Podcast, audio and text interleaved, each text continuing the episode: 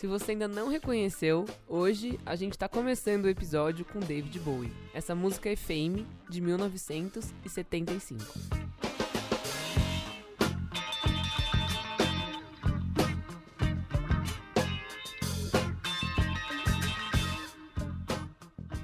Dá pra dizer que é uma música extravagante, tem uma levada dançante, mais sincopada ao mesmo tempo. Soa pop aos ouvidos, mas sem seguir um molde pop. Essas todas são características que poderiam ser usadas para descrever a estética do estilista Kansai Yamamoto. E não é à toa que ele e o David Bowie mantiveram uma parceria marcante da história da cultura pop. É só lembrar do começo dos anos 70, a, a época dos discos Zig Stardust e Aladdin Sane. Muitos daqueles looks foram feitos justamente pelo Kansai. É, tipo um macacão bufante de vinil preto com listras brancas e um outro macacão de uma perna só. Aquelas roupas com aspectos andrógenos, e é a época que o Bowie estava de cabelo vermelho no auge do seu estilo mais marcante. O Kansai morreu na semana passada, aos 76 anos, mas a notícia só foi divulgada esta semana. Mais do que uma homenagem, o programa de hoje tenta resgatar a história desse estilista japonês que, nas próprias palavras, claramente não queria passar a vida despercebido. E não é nenhum exagero afirmar que ele conseguiu. Na verdade, o Kansai foi até além. Ele revolucionou a moda dos anos 70 e foi o pioneiro na entrada da moda asiática na Europa. Mas até hoje ele é uma espécie de nome esquecido. Ele é menos famoso que os conterrâneos Yoji Yamamoto, Rei Kawakubo e Issei Miyake. Isso são alguns exemplos.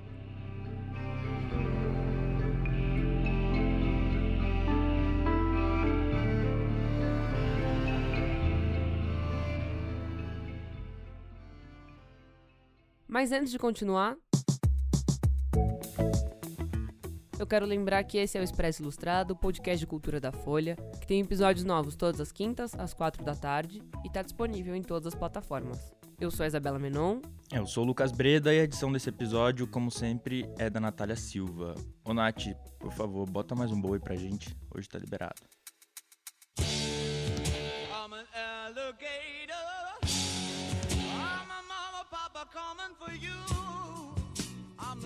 I'm O Kansai Yamamoto nasceu em 1944 em Yokohama, na costa leste do Japão. Aos sete anos, os pais dele se divorciaram e ele foi enviado a um orfanato. Depois, ele estudou engenharia civil e inglês na Universidade de Nippon.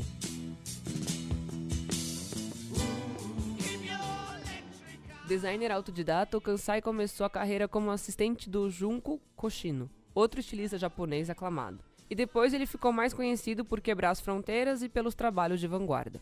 O ano fundamental para entender o Kansai é 1971. Foi quando ele abriu caminho para que a moda nipônica se tornasse mainstream. Naquele ano, ele foi um dos primeiros estilistas japoneses a se apresentar em Londres, isso uma década antes de Yoji Yamamoto e Rei Kawakubo mostrarem seu trabalho em Paris. E também foi em 71, aos 28 anos, que o Kansai fundou a própria empresa, a Yamamoto Kansai Company. Quem vai explicar um pouco do contexto em que o Kansai surgiu é o Pedro Diniz, que é jornalista de moda e colaborador aqui da Folha.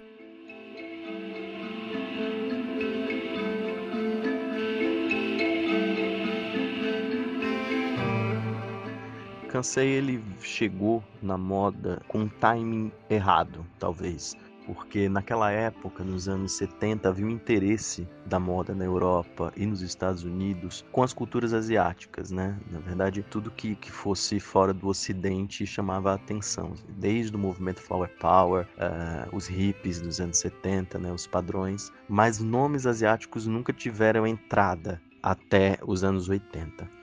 Então são parcos os nomes que fizeram alguma fama antes dos 80 na moda europeia. Kansai ele é contemporâneo ao Kenzo, Kenzo Takada, que se firmou em Paris ainda nos anos 60 e começou a trabalhar lá até em 71 conseguiu o primeiro desfile. No mesmo ano que o Kansai fez um desfile em Londres, se tornando o primeiro designer asiático a conseguir esse feito. A grande questão é que, ainda que houvesse um interesse sobre estética asiática, europeus nessa época, eles eram muito uh, fechados em círculos e, e nomes do, do próprio continente. Se a gente for pensar os nomes que faziam sucesso naquela época ali, eram todos franceses, alguns ingleses, até os americanos, enfim, tiveram pouca entrada no, no círculo da moda naquela época. É, então, talvez ele, se tivesse esperado alguns anos, talvez ele já teria feito algum sucesso nos, nos desfiles da época.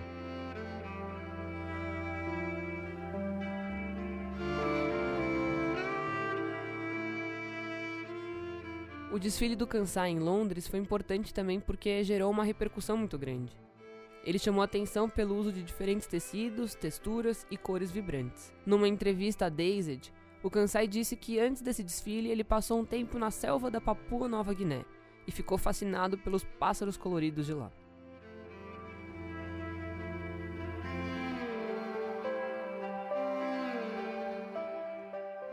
Ele também já disse que as coleções são feitas a partir das cores, um elemento bem importante no trabalho dele. O Kansai já falou que tinha uma personalidade muito forte e que não se sentia ele mesmo usando preto e branco. Aquela coleção que ele mostrou em Londres saiu na capa da revista Harper's and Queen e a manchete era o show do ano. E foi daí que ele chamou a atenção de um monte de gente no universo pop.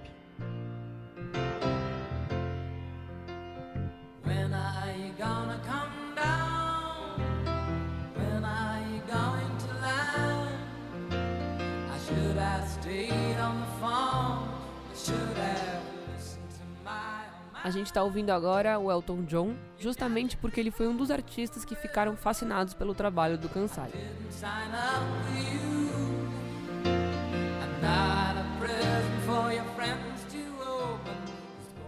Além dele, a gente pode citar nomes como Stevie Wonder e a Lady Gaga, que também trabalharam com Kansai. Entre 1974 e 92, ele participou das semanas de moda de Tóquio, Nova York e Paris, quando estabeleceu o próprio estilo. Ele era inspirado pelo Basara, um conceito japonês que vem do século XIV e representa um espírito de exuberância e luxo. Além de estar relacionado a essa estética flamboyante, também tem a ver com os espetáculos promovidos por Kansai nos desfiles. Ele ficou bastante conhecido pela maneira teatral como apresentava as roupas. Na entrevista a Dazed, ele comentou que depois dos desfiles, as pessoas, aspas, se sentem felizes e esse é o meu sonho. Tento criar algo que transmite mais do que apenas roupas. Se me apaixonei por alguém, com o tempo, eu não lembraria do que essa pessoa estava vestindo. Você também precisa se concentrar na importância da mente. Outra característica do Kansai era diminuir ou eliminar completamente as fronteiras entre roupa masculina e feminina. A gente vai ouvir agora o Pedro Diniz falar sobre a relação desse aspecto andrógeno com a própria moda japonesa. O fato de não haver uma divisão clara de gêneros na, na moda do Kansai e no, nos personagens do David Bowie, é, isso tem muito a ver com própria, a própria estética japonesa, né? Que, enfim, se a gente for pensar no, no, padrão, na roupa mais conhecida do Japão popularmente, é o kimono, que tanto serve para homens quanto para mulheres. E isso, claro, influenciou na criação de moda daquele país, né? Do Japão especificamente. Então, caiu como uma luva para esse, esse verniz queer da moda do David Bowie e do Kansai. Naquele tempo era muito dividido os padrões de gênero. Né? Homens eram alfaiataria, enfim, com algum padrão, algum grafismo, e as mulheres aquele visual uh, mais comportado, ainda que de mini saia. Né? Enfim, não existiam muitos colos aparentes, uh, existia um, um, uma doçura uh, na, no uniforme feminino da época. Então, quando o Bowie usa as roupas do Kansai, ele quebra essa divisão clara, você não sabe reconhecer se aquilo é de mulher ou de homem, tanto que as roupas do Kansai foram muito usadas por mulheres, inclusive mais recentemente pela própria Lady Gaga, que bebeu da fonte do Bowie, logo também do Kansai.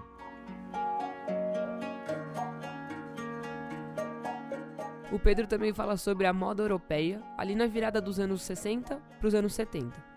Acho que para entender a relevância do trabalho do Kansai com com Bowie, a gente tem que localizar a moda daquela época, né? A Europa vinha do swing London, da, da estética dos mods, uh, dos Teddy Boys nos Estados Unidos, uh, de um tempo de Beatles, enfim, da mini saia, mas tudo com um visual muito doce, muito comportado, né? Ainda que, que fosse uma revolução pensar numa mulher de mini saia naquela época, é, as cores eram, eram em tons pastel, era um, um, uma estética muito mais vinculada, a, no caso dos homens, à alfaiataria italiana e no caso das mulheres, ao futurismo do André Correge, enfim, que veio na esteira do retrofuturismo criado nos anos 50, 60, que se perpetuou nessas duas décadas.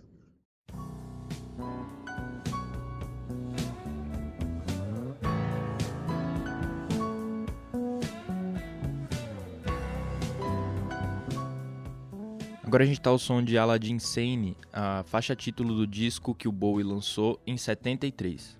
Nesse ano, o Bowie já era famoso e foi quando o Kansai deu uma entrevista falando sobre o roqueiro.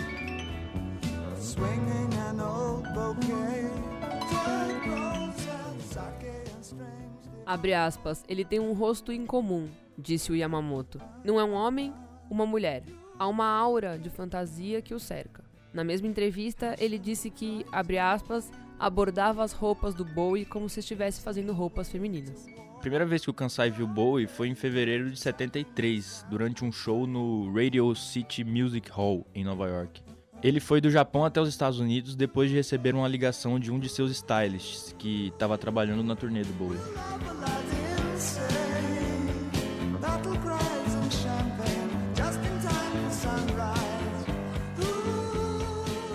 Kansai ficou bastante impressionado ao ver um homem usando as roupas que ele desenhou originalmente para mulheres, isso em cima do palco.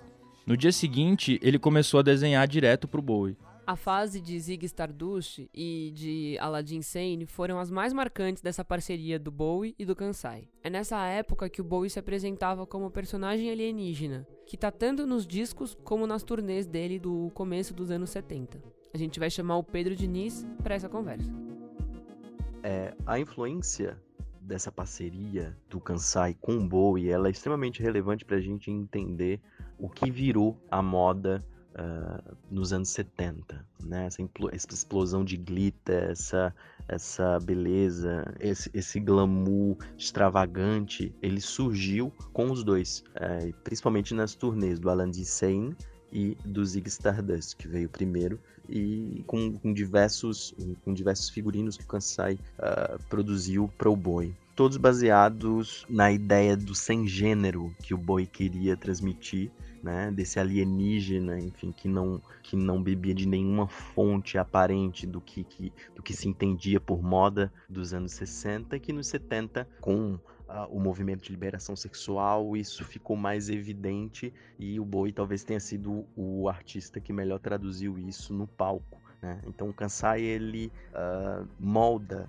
uh, o personagem que o David Bowie queria passar para a juventude daquela época com roupas, né? Com roupas que não, não necessariamente é, seguiam um padrão calça, blusa e paletó para homens é, apesar de ter algumas referências à alfaiataria, ela não era o principal, a base principal do, do look Bowie da época, né? Então Zig, ele todas aquelas cores e todas aquelas aqueles grafismos e o a capa kanji, né, enfim, que é que o Bowie usa na turnê, elas oferecem um elemento exótico é, irreconhecível para muita para boa parte do público ocidental da época e confirma a relevância do Kansai no cenário uh, da moda do pau, de palco, né? Logo depois vieram as parcerias com Elton John, com Steve Wonder, enfim, isso ele não parou, ele virou um, um, um estilista de palco e não de passarela. Tem um aspecto muito importante nessa relação do Kansai com Bowie, que era o fato de que essa parceria surgiu uh, em meio uh, à contracultura, né? as críticas à guerra do Vietnã, e era uh, é muito simbólico que ele tenha chamado um designer asiático para produzir os looks dessa, dessa, dessa performance, né? do que seria o Zig Stardust. Isso do ponto de vista político, é, e cultural é, é, muito relevante. É entender o porquê também de ser um designer asiático produzindo a imagem uh, de um artista europeu. Né? Uma das roupas mais conhecidas do estilista vestidas por Bowie foi uma capa com características kanji. Outra roupa bastante lembrada é um macacão extravagante de pernas largas e bufantes, com faixas pretas. Esse mais psicodélico, feito para o álbum Aladdin Sane.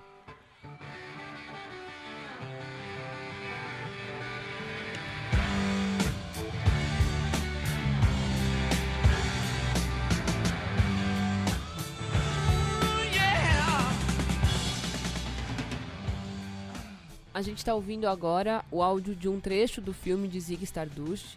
Dá para perceber a música tocada ao vivo, dando esse tom mais agressivo e disruptivo do Bowie.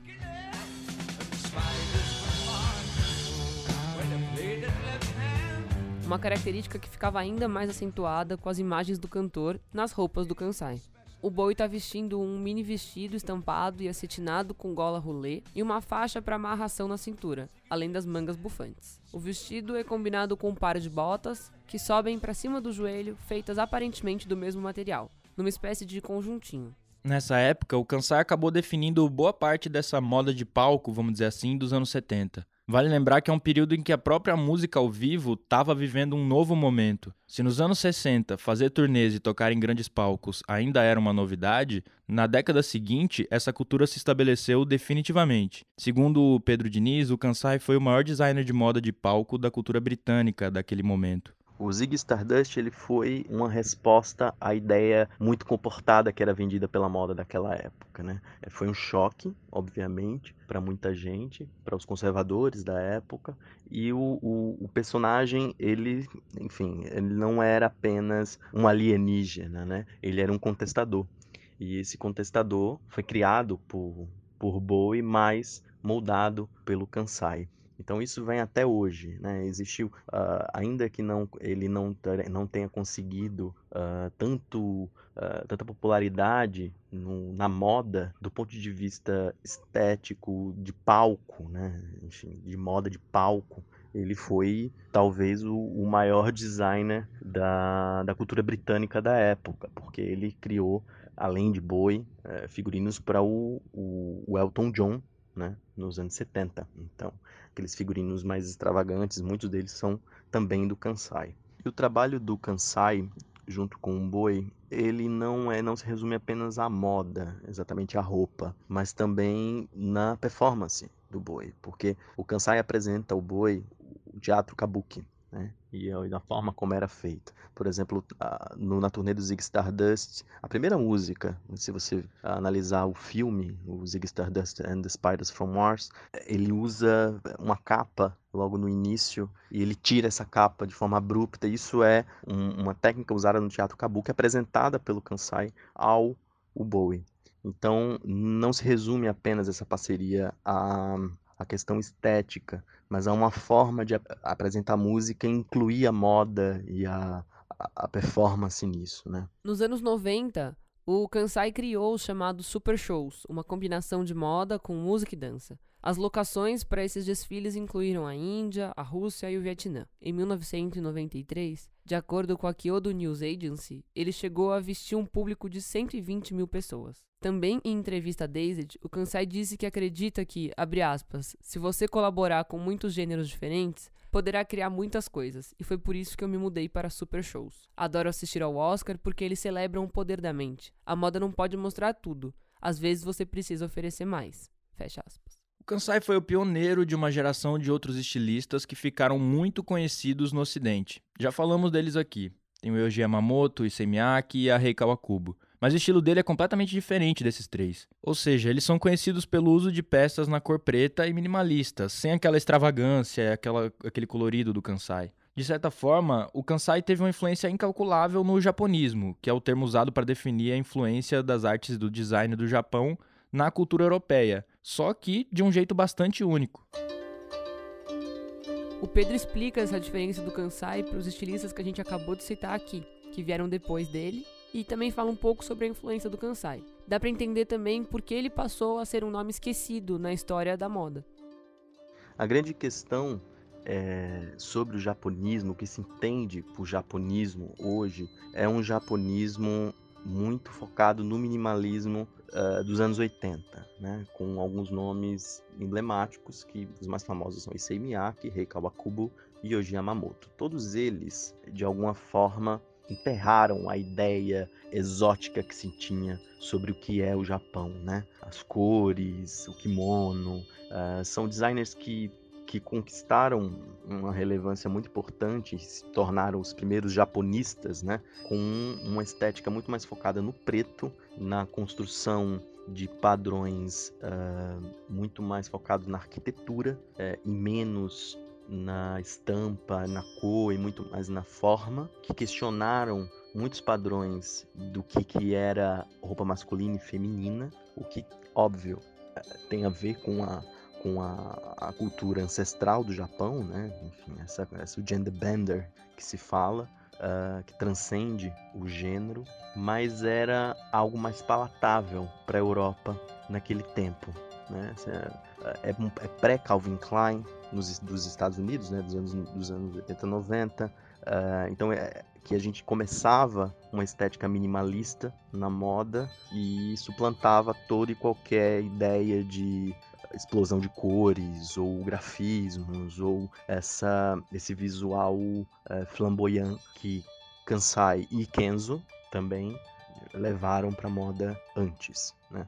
Então, pela, pelo apelo e por um, um marketing agressivo também é, desses designers, outros designers japoneses que vieram antes perderam o apelo, deixaram de ser sexy para o mercado europeu. Né? Na Semana de Moda de Paris, nos anos 80, quando Miyake apresenta uh, o Plitz Please, os plissados, quando o Yoji faz as construções de frente única e a Kawakubo ela uh, desafia o que seria uma moda feminina, né? Triturando uh, a ideia, os paletóis e colocando babados nos termos masculinos. Isso virou o que a gente entende como o japonismo, mas o japonismo é muito, vai muito além disso né? Se a gente for pegar os que vieram antes deles. O Kansai, ele foi eh, por muito tempo, ele foi não, ele é, né? Só agora na morte se fala dele. É, por muito tempo ele foi esquecido. É, por vários motivos, porque ele não se encaixava no minimalismo dos anos 80 e do, dos anos 90, na reinvenção dos 2000, uh, né, na indústria de massa que se construiu depois, a massificação do fast fashion, né? Depois ele não se encaixava de alguma forma nesse sistema da moda criado no século 21 e ele foi paulatinamente sendo esquecido pela indústria, mas muito lembrado pelos artistas, né? E pela, pela estética da música, né? A performance do palco. Enfim, ele influenciou uma geração inteira de estilistas que agora com a morte dele é, assumem essa essa essa inspiração. Por exemplo, o Marc Jacobs, o Nicolas Guesquier, da Louis Vuitton, que criou com ele uma coleção em 2018, aliás, né? o Jeremy Scott, nos Estados Unidos. Então tem uh, o Kansai, ele, uh, os tentáculos da moda dele uh, atingiram várias, várias, várias histórias, né? Em diferentes países. assim como Kenzo também conseguiu. Ele, a relevância dele, ainda que não seja divulgada como deveria, ela, ela está muito presente na, na moda que é produzida atualmente, né? Hoje, inclusive, o, a estética do Alessandro Michele, da Gucci, que talvez seja o mais festejado dos, dos, dessa nova geração de estilistas, bebe muito da fonte dessa extravagância e dessa, desse excesso que o Kansai levou para moda quando o Bowie é, criou o Zig.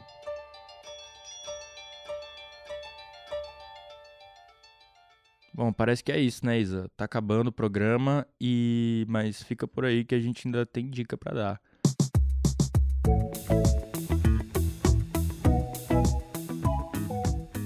E eu vou começar, tá? Tá bom. Eu já indico o filme do Zig Stardust, que talvez capture como nenhuma outra obra essa estética do Kansai e mostra bastidores daquela turnê, das turnês que a gente falou aqui, é, é bem interessante. Bom, para quem se interessou pelo Kansai, a minha dica, na verdade, é um desfile que vai acontecer da marca dele no dia 31 de julho, essa sexta-feira, é às 8 da noite no Japão, ou seja, às 8 da manhã aqui no Brasil. Vai ser transmitido pelo YouTube, também tá no site dele e nas redes sociais. E é isso. O que eu tenho que falar mesmo? você tem que se despedir. Mas você tem que falar o episódio, pá, não. eu sempre esqueço essas coisas, mano. E esse foi o Expresso Ilustrado, podcast de cultura da Folha, que tem episódios novos todas as quintas, às quatro da tarde. A edição é sempre da Natália Silva. E eu sou a Isabela Menon. Eu sou o Lucas Bredo. Até semana que vem. Fiquem na paz. Beijo no cotovelo. Tomem água. Tomem água. Leia um livro. Passe álcool em gel. Fique em casa. Acabou? Acho que acabou, né? Beijo.